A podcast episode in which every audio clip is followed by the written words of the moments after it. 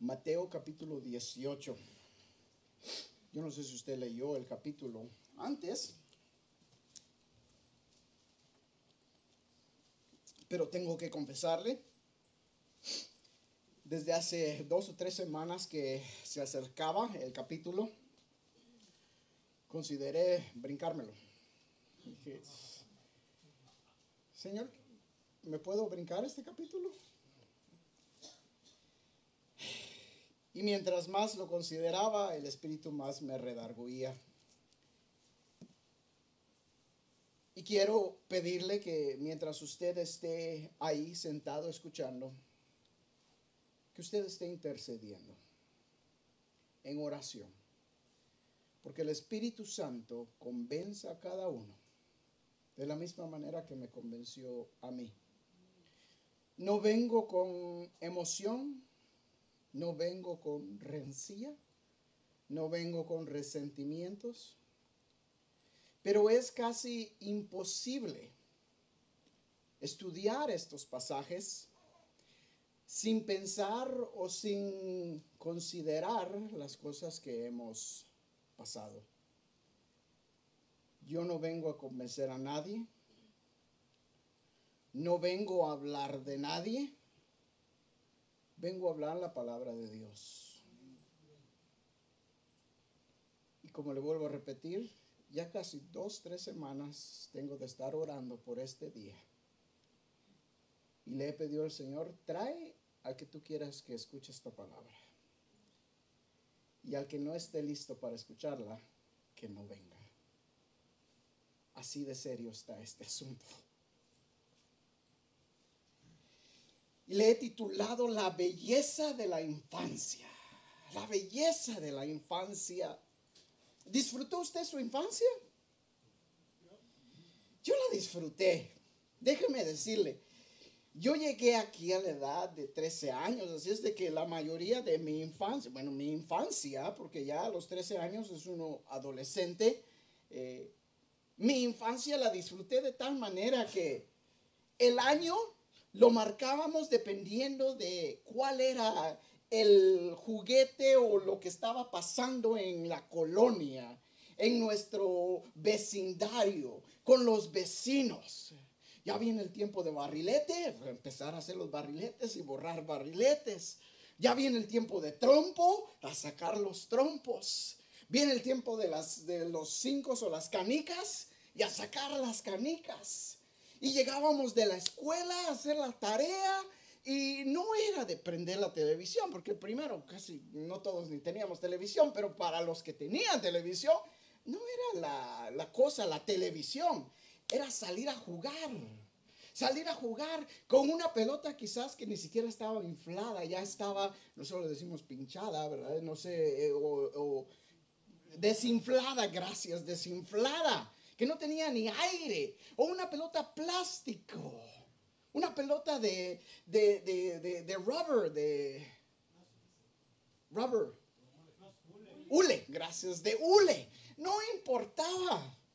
Si jugábamos béisbol, una pelota de tenis y un palo de escoba. Esa era nuestra infancia y lo disfrutábamos. Hasta que caía la noche, ya mamá salía y ya es hora de entrarse. Ah, ok, bueno, ahí nos vemos mañana, ok. Y mañana repetir otra vez lo mismo. Extraño esos años. ¿Cómo marcamos ahora nuestros años? Ah, ya viene el primero del mes, ya viene la renta. Ahora el 10 viene el pago del carro. Ahora el 15 viene el pago del celular. El 17 viene el pago del agua. Viene esto, viene el otro. Y se pasa el mes y sigue otra vez el mes y pasamos tronándonos los dedos. Y hemos perdido esa infancia. Crecimos, nos volvimos adultos. No hay nada de malo en eso, excepto que Jesús tiene una lección aquí y nos habla en cuanto a la belleza de ser niños, espiritualmente hablando. Y nos dice el versículo 1, En aquel tiempo los discípulos vinieron a Jesús diciendo, ¿quién es el mayor en el reino de los cielos? Ahora, Marcos nos dice que ellos iban discutiendo en el camino. Al llegar a Capernaum, a la casa, Jesús les pregunta y les dice, ¿qué estaban discutiendo? Jesús ya sabía, nos dice Marcos, y Lucas conocía sus corazones. Y dice Marcos que no dijeron nada, se quedaron callados. Jesús, sabiendo lo que hablaban, les dice versículo 2, y llamando Jesús a un niño, lo puso en medio de ellos y dijo, de cierto os digo, que si no os volvéis y os hacéis como niños, no entraréis en el reino de los cielos. Así que cualquiera que se humille como este niño, ese es el mayor en el reino de los cielos. Y cualquiera que reciba a un, a un, en mi nombre, a un niño como este, a mí me recibe. Yo me detuve ahí por un momento y, y me puse a pensar, ¿por qué Jesús tomó un niño de ejemplo? ¿Por qué un niño? ¿Por qué no tomó a un maestro? ¿Por qué no tomó a alguien que conocía la ley? No, porque podemos aprender mucho de un niño. Vea usted un niño en su inocencia y usted aprenderá lecciones grandes con ese mismo niño. Y Jesús, aquí en primer lugar, les dice a sus discípulos, ¿por qué están discutiendo en cuanto a quién es el mayor? Ahora acordémonos, ¿quiénes habían subido a la cima de la montaña con Jesús? Pedro, Jacobo y Juan. Y después de haber descendido, usted puede imaginarse a estos tres. Vimos a Jesús en toda su gloria. Experimentamos algo que nadie más experimentó. Yo creo que nosotros somos un poco especiales. Y de entre esos tres, bueno, ¿quién será el mayor? Quizás Pedro, pero bueno, ya sabemos que soy yo. Juan, no, no, no, Jesús deja que yo me recueste en su, en su pecho. Santiago, de la misma manera. O Jacobo, de la misma manera. Estos tres quizás estaban discutiendo quién de ellos tres o quién de los doce sería el mayor en el reino. Ahora que han visto el reino, ¿quién será el mayor? Y Jesús les dice, ustedes no saben lo que dicen. Si no se hacen como niños, ni siquiera van a poder entrar en el reino de los cielos, mucho menos ser mayor. ¿Quién es el mayor? ¿Quién es el menor? Jesús les dice, si no se hacen como niños, no entrarán en el reino de los cielos. Y las características de un niño, en primer lugar, un niño es sincero. Es sincero, dice la verdad, dice lo que piensa. Me recuerdo años atrás cuando Vanesita estaba niña, apenas dos años, apenas si podía hablar. Estábamos en Iwakuni, en Japón en ese tiempo, y eh, estábamos comiendo en un lugar público. Y entra una, una señora, una mujer eh, bastante grande, ¿no? Y estábamos comiendo y de repente Vanessa se queda y dice, wow, me dice, wow, papi, mira esa grandotota. Hermanos, yo sentía de que, me trague ahorita la tierra, qué vergüenza. Pero ella no le importó, ella dijo, wow, mira esa mujer grandotota. Ella estaba, eh, eh, ¿cómo se dice? Estaba eh, emocionada de ver a esta mujer y no lo dijo de una manera juzgona, simplemente que le impresionó tanto que, wow, hasta con una sonrisa en la boca, ¿verdad? Y los niños siempre van a decir las cosas, no tienen ningún filtro, ellos simplemente dicen lo que sienten en su corazón. Segundo, los niños son sensibles. Los niños se duelen con el que se duele. Si un niño ve llorar a alguien, no va a tomar mucho desde que, que pase para que el niño empieza a llorar y dice, ¿por qué estás llorando? ¿Qué te pasa? Se acercan a la persona y le dice, ¿por qué lloras? ¿Qué tienes? ¿Qué te duele? Son sensibles. Tercero, son sencillos. Los niños no se complican la vida. Dele usted un niño dos, tres blocks y ellos se ponen a jugar carritos o se ponen a jugar lo que sea. No faltan juguetes para los niños. Tampoco se preocupan de qué van a comer. Ellos saben que papá y mamá son los que se preocupan de la comida. Y aunque sean hot dogs o cereal, el niño va y come, no le interesa. Los niños son amorosos. Ustedes pueden estar sentado ahí quizás viendo televisión, tan ocupado en la televisión, y llega el niño y se sienta en sus rodillas. ¿Qué quiere el niño? Caricias, amor, que usted le, le dedique tiempo. Cuando mis niños estaban pequeños, yo jugaba con ellos más con los varones, ¿verdad? de estar ahí tirándonos en el suelo y todo ya crecieron y ahora ya no, ya casi no lo hago porque me da un poquito de temor. De repente me van a tirar a mí al suelo. Pero todavía ayer resultan los tres tratando de atacarme. Y a mí me llena de gozo eso. Porque me demuestra que todavía tienen amor por mí. Todavía quieren compartir conmigo. Los niños no tienen vergüenza. Un niño le dice a usted, a su padre, te amo. No importa dónde esté. Le dan un beso en la mejilla. No importa quién esté ahí, quién los esté viendo. No importa nada. Es un amor sincero, incondicional. Un amor que no está basado en las situaciones ni las circunstancias. Simplemente el niño desea demostrarle su amor y lo va a hacer. A nosotros nos da pena, ¿verdad? A veces nos da pena hasta decirle a nuestras esposas, te amo. ¿Por qué? Nos da vergüenza. Es la verdad. Yo le soy honesto, yo no soy de las, ya quizás usted ya me conoce, pero yo no soy de las personas que andan de la manita ahí. Nunca lo he sido. Pero a veces que deseo agarrarle la mano a mi esposa, lo hago. Lo hago. A veces que quiero caminar con ella juntitos, lo hago. Porque no estoy para impresionar a nadie, estoy para demostrarle a ella que la amo. Y por último, un niño es perdonador. ¿Ha lastimado usted a un niño? ¿Padres?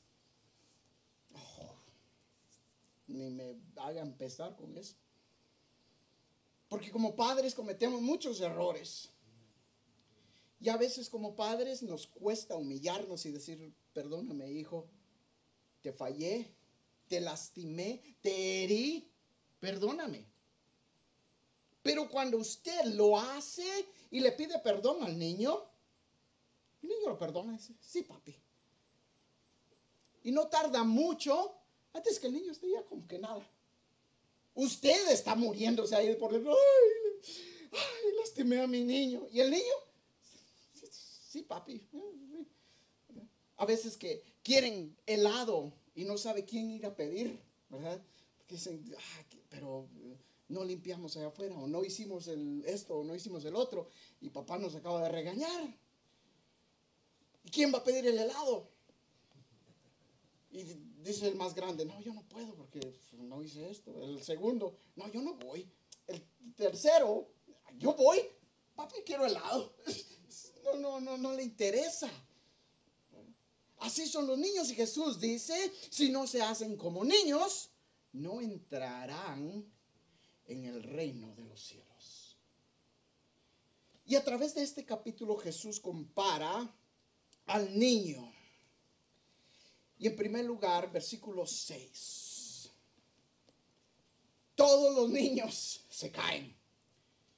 Y cualquiera que haga tropezar a alguno de estos pequeños que creen en mí, mejor le fuera que se colgase al cuello una piedra de molino, de asno y que se le hundiese en, el, en lo profundo del mar.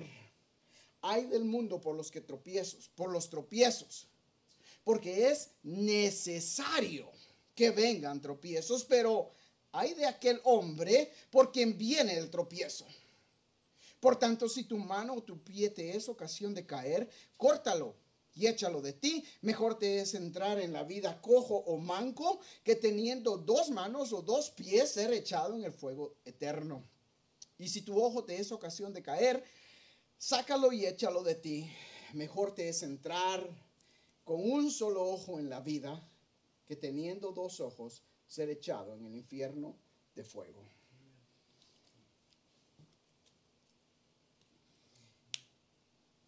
Todos los niños se caen. ¿Ha visto usted un niño que no se caiga? Yo me acuerdo una ocasión que mi padre estaba enseñándole a caminar a mi hermana más pequeña. Y estábamos en el patio de la casa. Y la llevaba sostenida con un trapo algo así. Y en un instante que mi padre se volteó y soltó el, el trapo ese, se va la niña para atrás. ¡Pum! y empieza a llorar la niña. No hay niño que no se caiga. Pero las caídas son necesarias, los tropiezos, dice Jesús aquí, hay del mundo por los tropiezos, porque es necesario que vengan los tropiezos. ¿Cómo, Jesús, ¿cómo está eso que es necesario que tropecemos? Los tropiezos nos enseñan a caminar mejor andar mejor, andar con cuidado.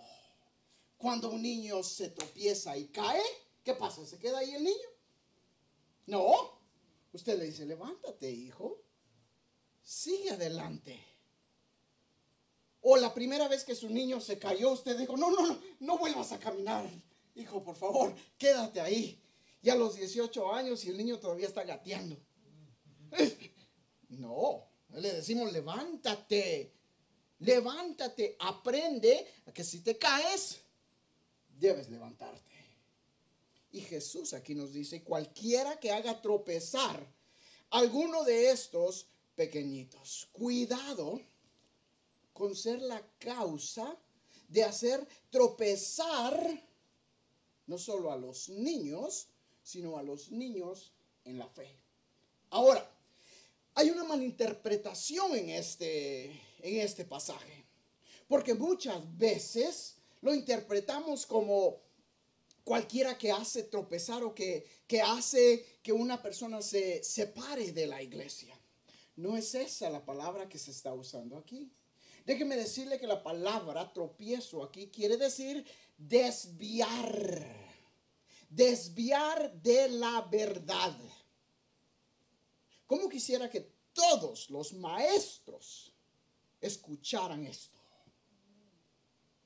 Porque sabe usted que hoy en día nuestros niños están siendo indoctrinados por maestros que quieren influenciar y quieren enseñarles su propia doctrina, sus propias ideologías y están desviando a los niños de la verdad.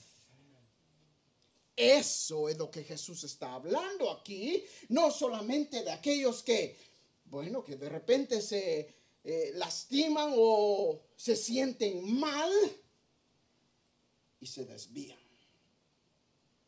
Jesús nos está advirtiendo aquí.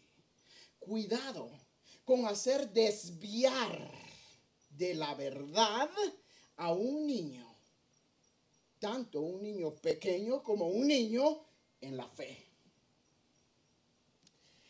Y nos dice el versículo 8, por tanto, si tu mano o tu pie te es ocasión de caer, córtalo y échalo de ti. Mejor te es entrar en la vida cojo o manco que teniendo dos manos o dos pies ser echado en el fuego eterno. Ahora, Jesús aquí está diciendo,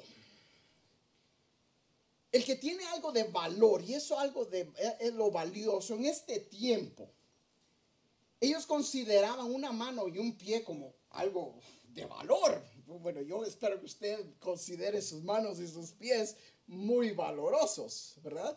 Pero es como cuando nosotros decimos, no, hoy tiene que casi vender uno un riñón para poner gas en el carro, ¿verdad? Eso es la expresión que Jesús está usando aquí, es similar. Quiere decir, todo lo que tú consideras más valioso, deséchalo con tal de cuidarte de que tu hermano, que tú, el niño que tú tienes, no se desvíe de la verdad. Y el que es cuestión o causa que ese niño se desvíe de la verdad, mejor le fuera amarrarse una piedra de molino.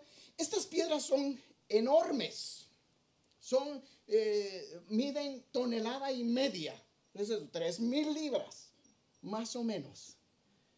Trate usted de amarrarse, no, no lo trate, por favor, imagínese mejor, imagínese amarrarse una piedra de tres mil libras al cuello y trate de levantarlo. Es imposible. Jesús dice, le fuera mejor que se le atara una de esas piedras y se la aventara al mar, comparado con lo que le espera el castigo que le espera por haber hecho desviar de la verdad a uno de estos pequeñitos. Esta palabra es dura. Ahora, podemos decir y podemos preguntarnos, ¿qué de los adultos que se desvían? Mis amados hermanos, debemos de estar muy alertas. Acordémonos lo que Satanás le dijo a Eva. Ah, con que Dios ha dicho que no podéis comer de esos árboles. Y Satanás constantemente nos está acusando y atacando. Y Satanás viene, ha venido a mí, lo confieso, y me ha dicho, ah, ¿cómo puedes estar aquí siendo piedra de tropiezo? ¿Cómo puedes estar aquí predicando siendo piedra de tropiezo? Yo en ese momento he tenido que entregar esos pensamientos y atarlos en el nombre de Jesús, porque sé que no son verdad. Y el enemigo viene a nuestra mente y nos dice, ¿cómo puedes hacer eso? Si tú eres la causa de tu hermano que se desvió, que se alejó. No, pero no, no es así. No, sí, así es. Así es. Y casi nos convence. Escuchaba un testimonio de un, de un pastor donde el pastor dice, se para enfrente a la iglesia y renuncia a su pastorado. Dice, durante los últimos dos años no ha venido nadie a los pies de Cristo. Quiere decir que mi trabajo aquí se ha acabado. Y el pastor se aleja de la iglesia sin saber que en esos dos años un niño ha venido a Cristo. Ese niño es el misionero Muffet, quizá usted ha escuchado de él. Este misionero Muffet fue el que llevó el Evangelio a todo el continente de África. Un niño. Y este pastor, sin darse cuenta del trabajo que hacía, hizo caso a lo que el enemigo le decía, cuando Dios tenía un propósito al trabajo que él hacía. Entonces, ¿qué de los adultos que se separan? Bueno, en primer lugar, si Jesús está hablando de ser como niños, quiere decir que a veces la persona simplemente no es un niño espiritualmente. Ya son adultos espiritualmente hablando. Ahora cuando usted ofende a un adulto, ¿qué pasa? Ah, ¿Cómo se atreve a decirme eso? ¿Quién es usted para juzgarme? Guardamos rencor. Y ese rencor ya no nos permite tener una relación en Cristo. Esto es duro. Es duro para mí hablarlo. Pero es la realidad. Y es por eso que Jesús dijo, si no se hacen como niños, no pueden entrar en el reino de los cielos. A veces no importa qué tan amorosa sea la corrección para el niño. Si la persona no es suficientemente niño, no solo lo hará tropezar, sino que esa persona ya no se levantará. Duele. Y no se queda aquí. Sigue diciendo, versículo 10. Mirad, que no menospreciéis a uno de estos pequeños. Acordémonos, Jesús está hablando de niños porque os digo que sus ángeles en los cielos ven siempre el rostro de mi Padre que está en los cielos. Porque el Hijo del Hombre ha venido para salvar lo que se había perdido. ¿Qué os parece? Ahora compara una oveja a un niño, un niño con una oveja como usted quiera. Y dice, si un hombre tiene 100 ovejas y se descarría una de ellas, no deja las 99 y va por los montes a buscar las que se habían descarriado y si acontece que la encuentra, de cierto os digo que se regocija más por aquella que por las 99 que no se descarriaron. Así no es la voluntad de vuestro Padre que está en los cielos, que se pierda uno de estos pequeñitos. Yo debo de tener algo en mente todo el tiempo. Y yo mismo me, me recuerdo a mí mismo, tú eres solo una oveja.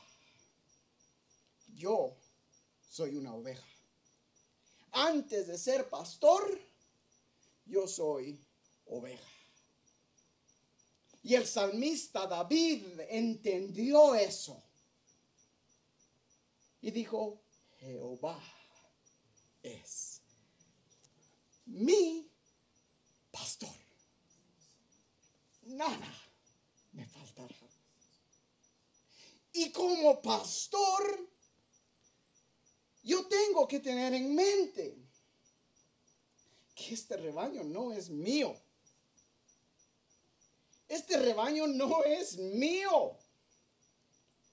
Por más que yo quisiera tenerlo así, no puedo. Porque no es mío. No me pertenece a mí. Cuando Jehová es nuestro pastor, Él cuida de nosotros. Y hay un dolor en el corazón del pastor cuando una oveja se extravía. Las demás ovejas se dan cuenta, se duelen, pero jamás habrá el dolor en el corazón del pastor. Y no quiero que me malinterpreten. No estoy diciendo que el pastor es el único que sufre, pero el pastor sufre a un nivel que las demás ovejas no podrán entender. Algún día escribiré un libro cuando una oveja muerde. Porque duele. Duele.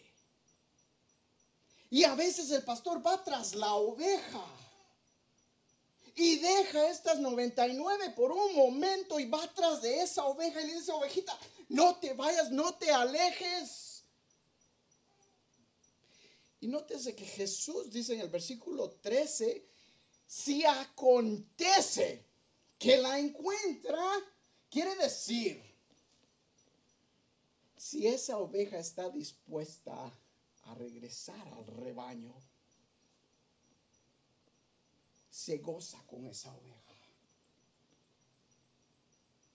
Pero a veces la oveja simplemente no quiere. Y por más que el pastor esté tratando, está pataleando y mordiendo con tal que el pastor la suelte. Es ahí donde yo tengo que recordarme esta oveja no te pertenece. No te pertenece. Le pertenece al rey, al dueño de las ovejas. Pero ¿por qué se descarrían las ovejas? Por la misma razón que un niño se pierde. ¿Ha visto un niño perdido usted en el, en el mall? No tenemos mall aquí. Pero más ahora de que vienen los tiempos de festividades. ¿Ya ha visto usted un niño que de repente quita la vista de los ojos de, los padres? Por un momentito. Andan los padres con los niños y de repente el niño se entretiene con algo y se queda, ah, qué bonito estoy. Mamá, mamá. Y empiezan a paniquearse. ¿Por qué se pierde el niño? Porque quita la vista de los padres. Porque se pierde una oveja, porque quita la vista del pastor. No de este inútil, del pastor de las ovejas, el pastor de pastores, de Jesús. El momento que la oveja quita su vista de Jesús, esa oveja corre peligro a extraviarse. Un niño se pierde por quitar la vista de los padres. Una oveja se pierde por quitar la vista de Jesús. Un niño, cuando sigue a sus amigos, ese niño tiene la tendencia de agarrar las costumbres y hacer las cosas que los demás niños hacen. Mi madre siempre me dice o me decía, ya no me lo he dicho recientemente, pero me decía, dime con quién andas y te diré quién eres. Todas las madres ahí, con quién andas, Todos lo hemos oído. Y es, es verdad. No siempre, pero hay cierta verdad en ese dicho. La oveja se pierde por escuchar a otros. ¿Me escuchó? La oveja de por sí, y, no quiero ofender a nadie, por favor no me malinterpreten, pero la oveja de por sí es un poquito tontita. Por eso fue que, que David dijo, yo solo soy una oveja, yo soy un tontito que necesito un pastor que me guíe. Yo soy esa oveja. Y cuando la oveja anda,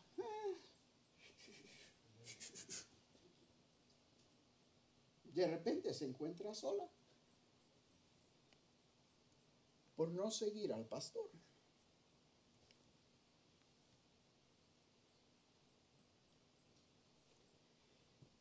Duele cuando una oveja se pierde.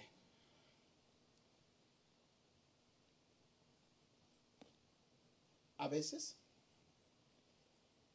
puede ser culpa, aún de los pastores. Somos humanos. Y no importa con tanto amor podamos decir las cosas, que el enemigo lo usa y lo cambia. Y cuando esa oveja no tiene los ojos en Cristo, solo escucha lo que el enemigo le dice. El versículo 14 nos dice, esa no es la voluntad de mi Padre que uno de estos pequeñitos se pierda. Entonces, ¿cómo evitar que una oveja se pierda? Viene algo que no nos gusta. La disciplina. Tu vara y tu callado me infundirán aliento. El callado sirve para jalar la ovejita. La ovejita va para, para acá y el callado, ven para acá ovejita, ¿a dónde vas? ¿Y para qué sirve la vara?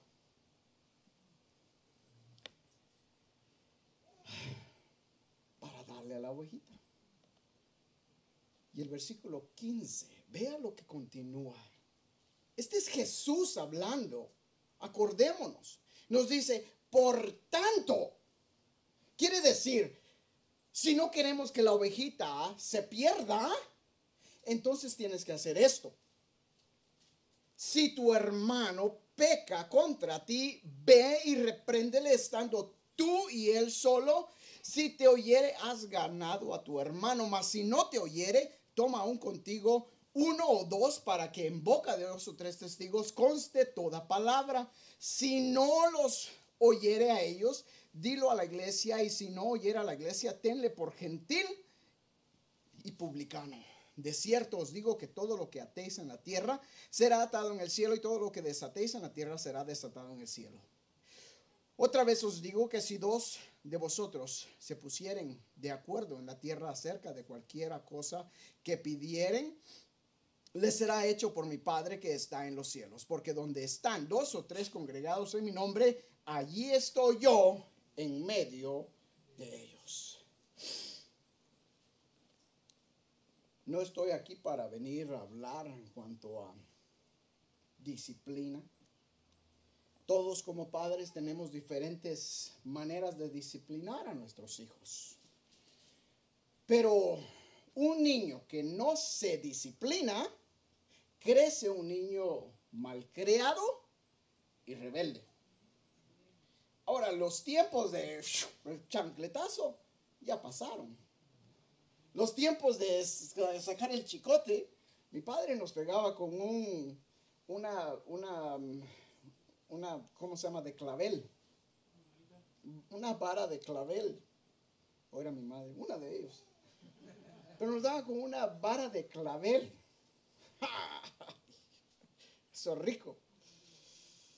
Le queda uno la marca por dos, tres días, para que no se te olvide. Mi padre tenía el cincho. Y cuando mi padre agarraba, y e, ese cincho era especial. Hasta yo creo que le echaba pasta y lo, lo pintaba y lo mantenía bien pulidito. Cuando mi padre agarraba el cincho, ahí no era cosa de que lo vuelves a hacer y te va a tocar. No, ya mejor agarrarse porque ahí viene. Hoy en día, la disciplina o la falta de disciplina ha hecho que los niños crezcan no respetando las autoridades, no respetando a sus adultos, mucho menos a los padres. Entonces, tenemos una responsabilidad de disciplinar, tanto en nuestro hogar como en la iglesia. Y vuelvo a repetir, no voy a hablar de disciplina en el hogar hoy, aunque la Biblia es muy enfática y nos dice que la vara está para el niño que tiene una necedad. Pero no vamos a hablar de eso hoy. Cuando el niño acepta una disciplina, ese niño aprende a respetar y amar a sus padres.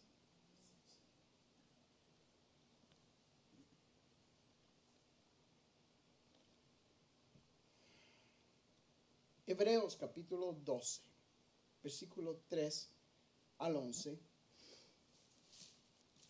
Vea que nos dice, vamos a ir rápidamente porque es importante que lo leamos. Hebreos 12, 3 al 11.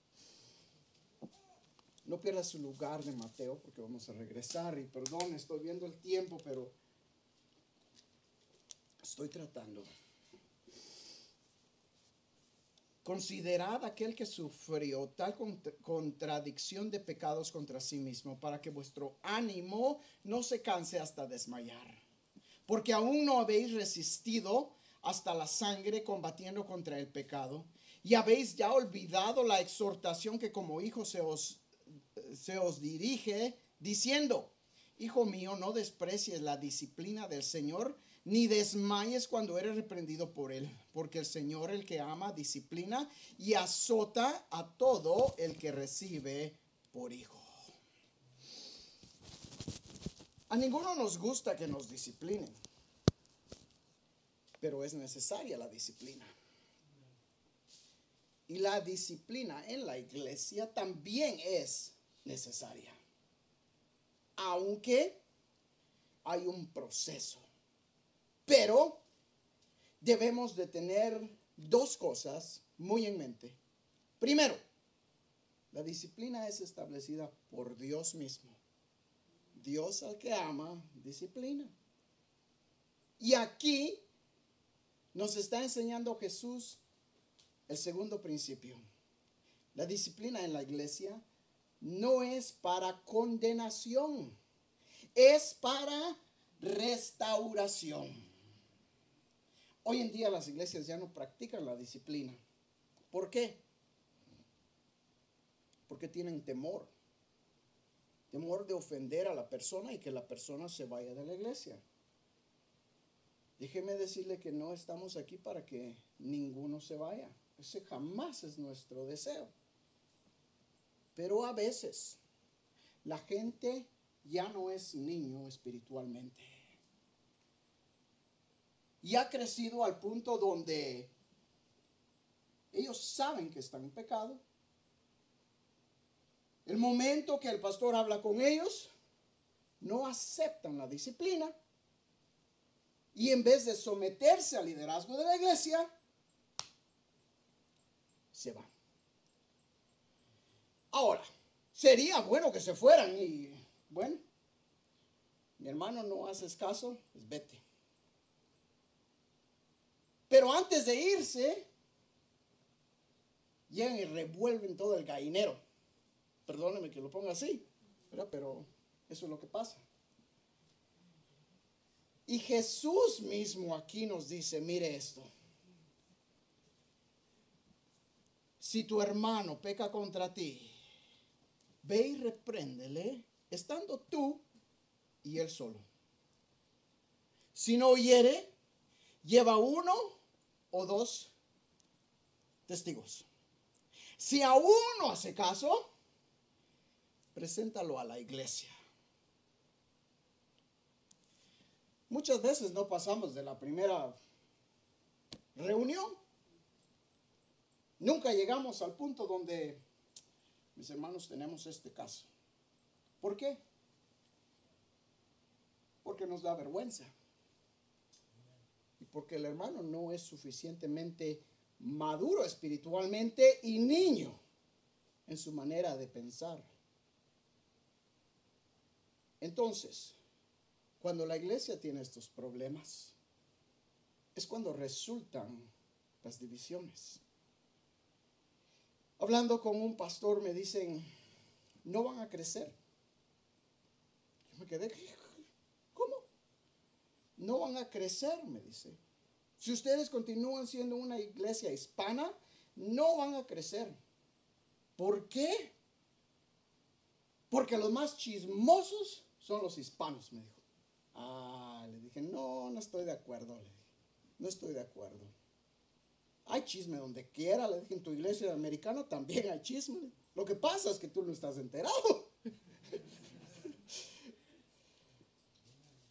Y mi amado hermano, no es cuestión de que seamos hispanos. Es cuestión que no somos suficientemente niños.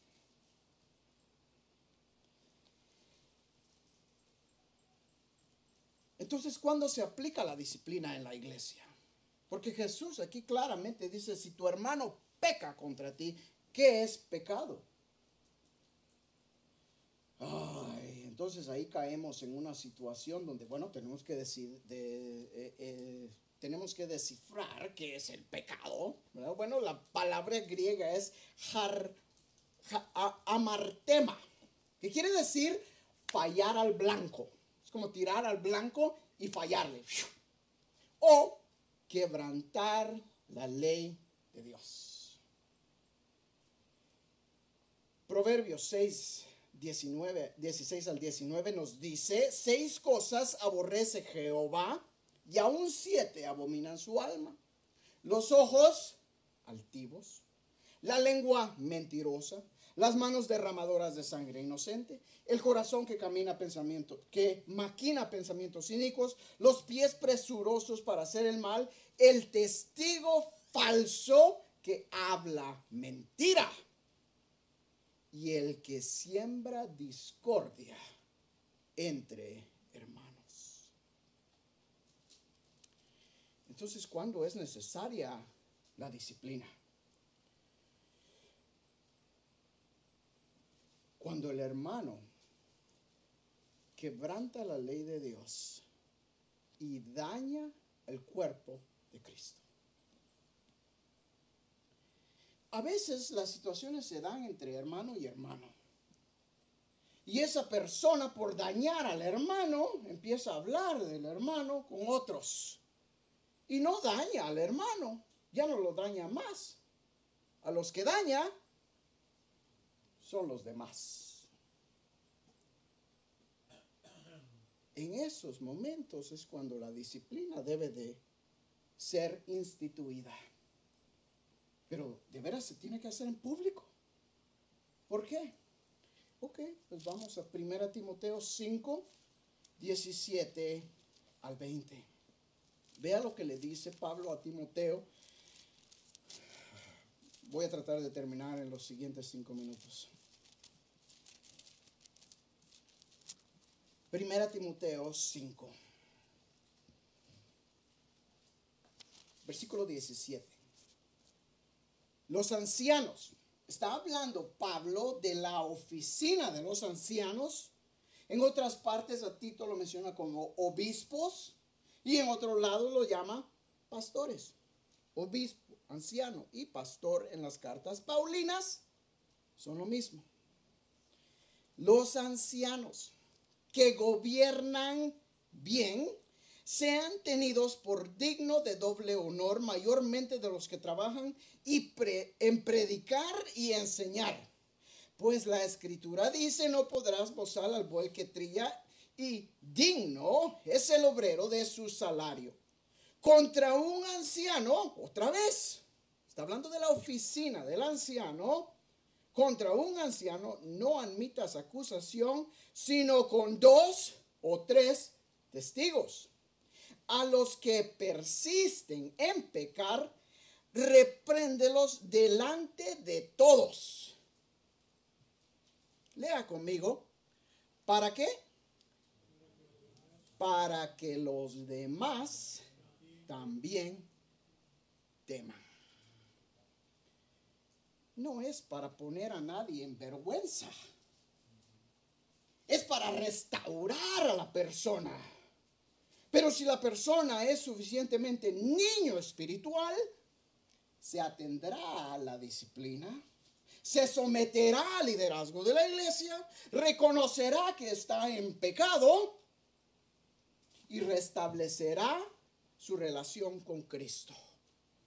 Y será de bendición para todos. Creo que no es necesario decir que cuando no hay suficientemente madurez y la persona no es niño espiritualmente, sucede todo lo contrario. Y vea lo que dice el versículo 21, te encarezco delante de Dios y del Señor Jesucristo y de sus ángeles escogidos, que guardes estas cosas sin prejuicios, no haciendo nada, con parcialidad, no impongas con ligereza las manos a ninguno ni participes en pecados ajenos.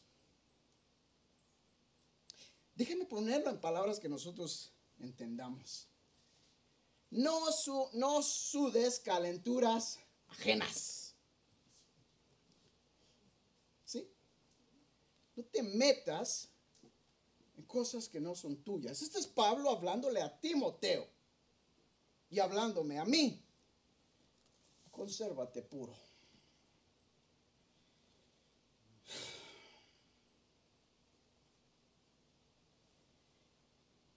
¿Cuándo es aplicable la disciplina?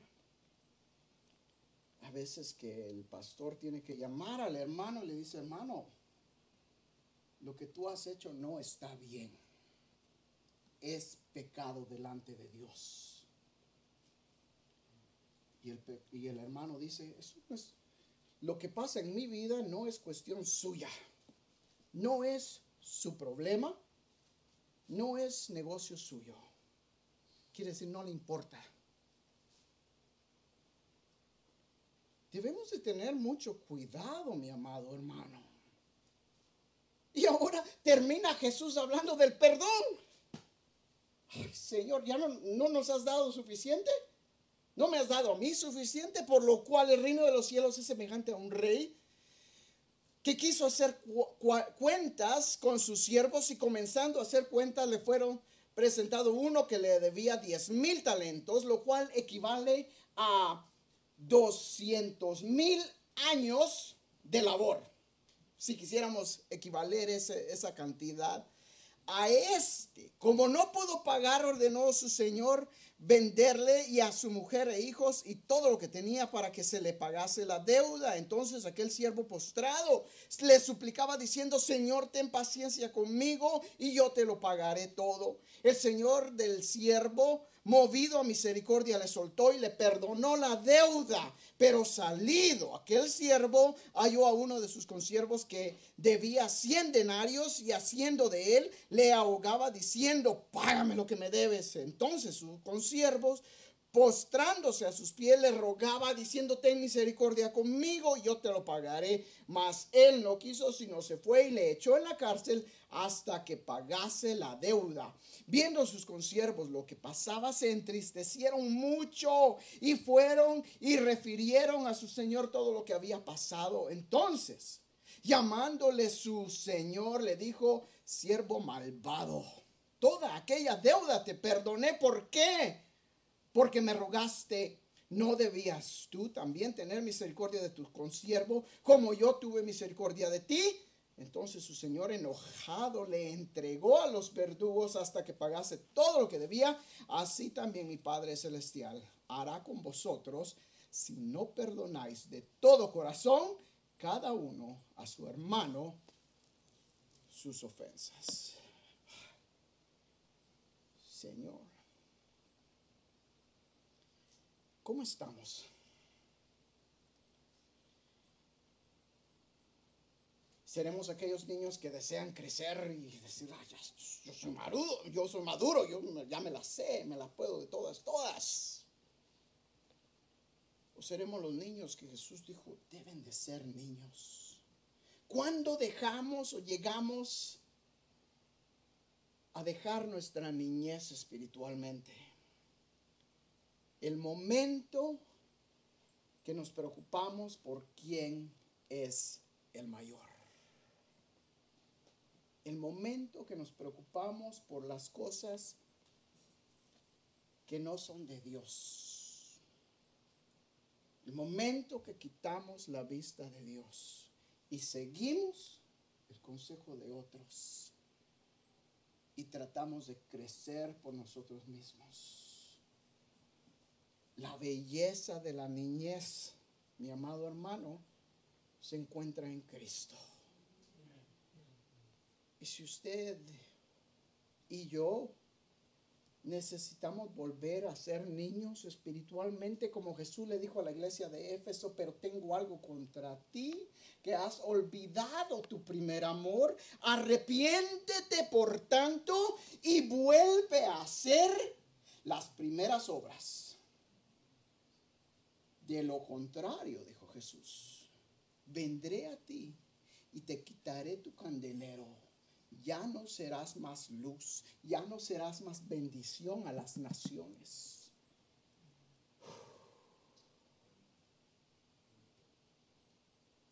Señor,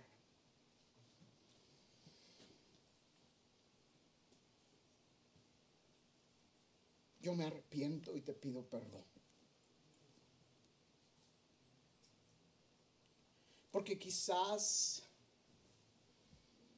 Señor, en mi ignorancia, en mi humanidad, he ofendido a mis hermanos.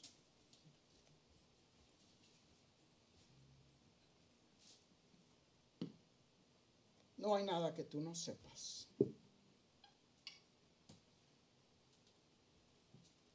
No hay nadie aquí que sea la víctima solamente. Todos hemos caído víctimas de un enemigo que busca destruir tu iglesia. De un enemigo que no está contento porque luz en el desierto está aquí. Y está aquí para quedarse, no por nuestras fuerzas, sino porque tú la sostienes. Queremos que tú seas nuestro pastor por excelencia. Y que tú nos perdones si hemos olvidado que es ser un niño espiritualmente. Restauranos. Te alabamos, Jesús. Y te amamos. En tu nombre oramos. Amén.